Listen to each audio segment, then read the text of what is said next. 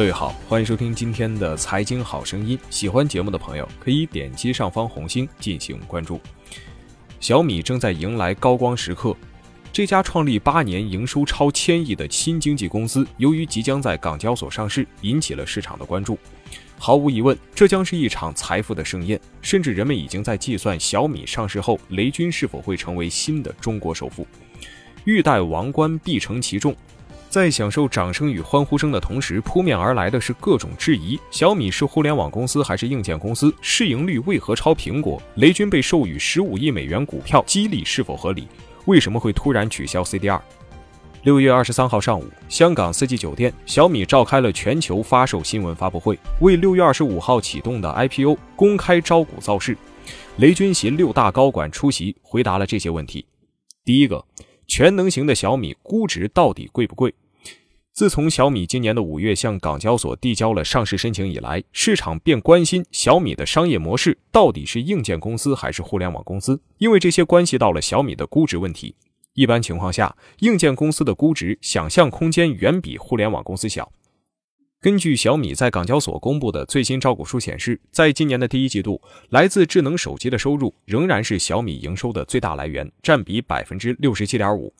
小米 IoT 与生活消费产品营收占比百分之二十二点四，与上年同期基本持平。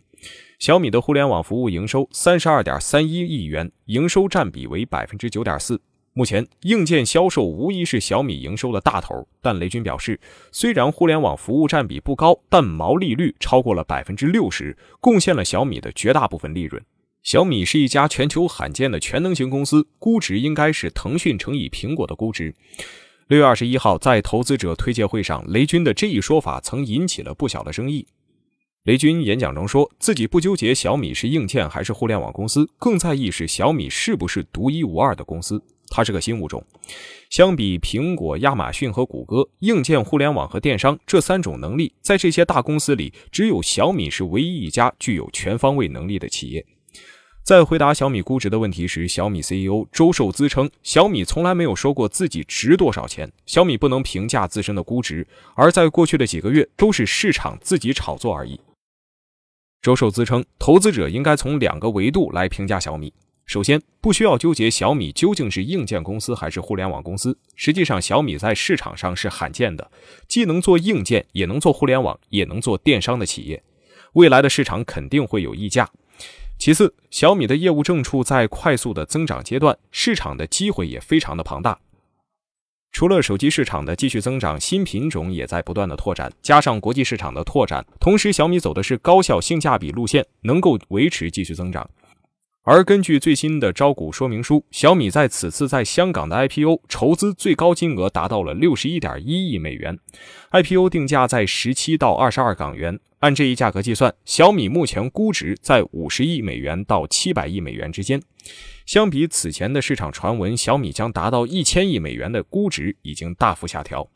第二问：超九十亿股权激励，雷军竟不知情？小米招股书显示，在上市前，小米对雷军进行了高达十五亿美元的股权激励。对此，小米联合创始人兼总裁林斌称，这是董事会对 CEO 上市前的股权激励，在过去的很多全球互联网企业、新经济公司上市时都是一个惯例。小米不是第一家，也不会是最后一家。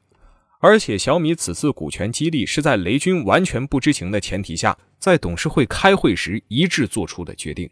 过去，雷军在八年的时间带着团队把小米做到这种规模，同时改变了制造业的情况，所以雷军获得这个股权激励是实至名归。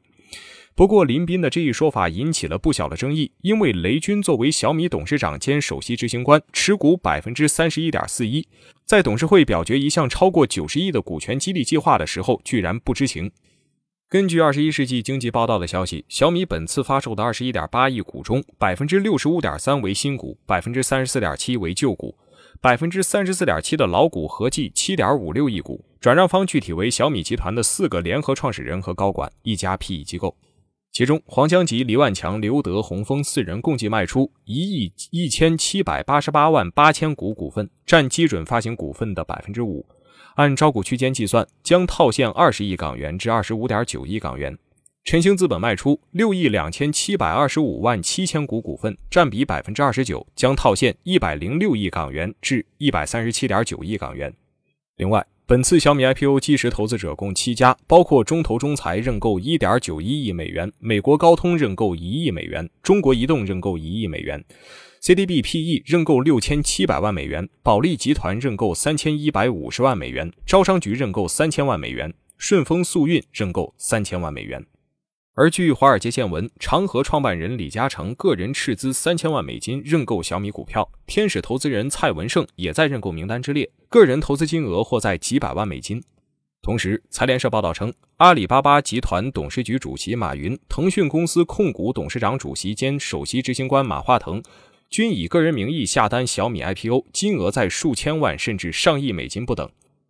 第三问：目前没有 CDR 重启发行计划。在六月二十三号上午的发布会上，小米为何推迟发行 CDR 成为媒体关注的焦点，但小米并没有明确回答。周受资表示，经过双方反复的讨论，为了确保 CDR 试点的成功，我们先申请在香港上市，找合适的时间，再通过 CDR 实现中国的上市。这也得到了证监会的认可和支持。对于这样模糊的回答，显然媒体并不满足，于是又有媒体追问。公司推迟 CDR 是不是与证监会在小米估值方面有分歧？CDR 择机发行有没有确切的时间？周受资说：“啊，小米和证监会没有发生过分歧，小米之前也反复和监管层讨论过，最后达成共识是为了确保 CDR 发行的质量，先上港股，再找一个合适的时间通过 CDR 的方式上 A 股，这会是双方觉得可以确保 CDR 发行成功的很重要的因素。”对于何时重启 CDR 发行，周受资表示目前没有计划。而港交所行政总裁李小加在早前猜测，小米可能在跟证监会讨论后，认为同时在两地市场上市比较有挑战及风险，因为发行 CDR 涉及多种因素，规则也比较复杂，这是小米自己的选择。香港作为比较开放的市场，一切都会按照市场规则来。据悉，七月九号，小米将作为港交所新政后的第一支同股不同权的公司登陆港股市场。在小米之前，已有阅文集团、众安在线等新经济企业率先在港股上市，但上市后却纷纷遭遇了股价的破发的窘境，这也会给即将上市的小米等公司带来不小的挑战。好了，今天的节目就唠到这儿。最后，请关注我们的蜻蜓财经的微信公众号，搜索“大圣说事”四个字，或者搜索“大肖说事”的拼音即可。咱们下期再会。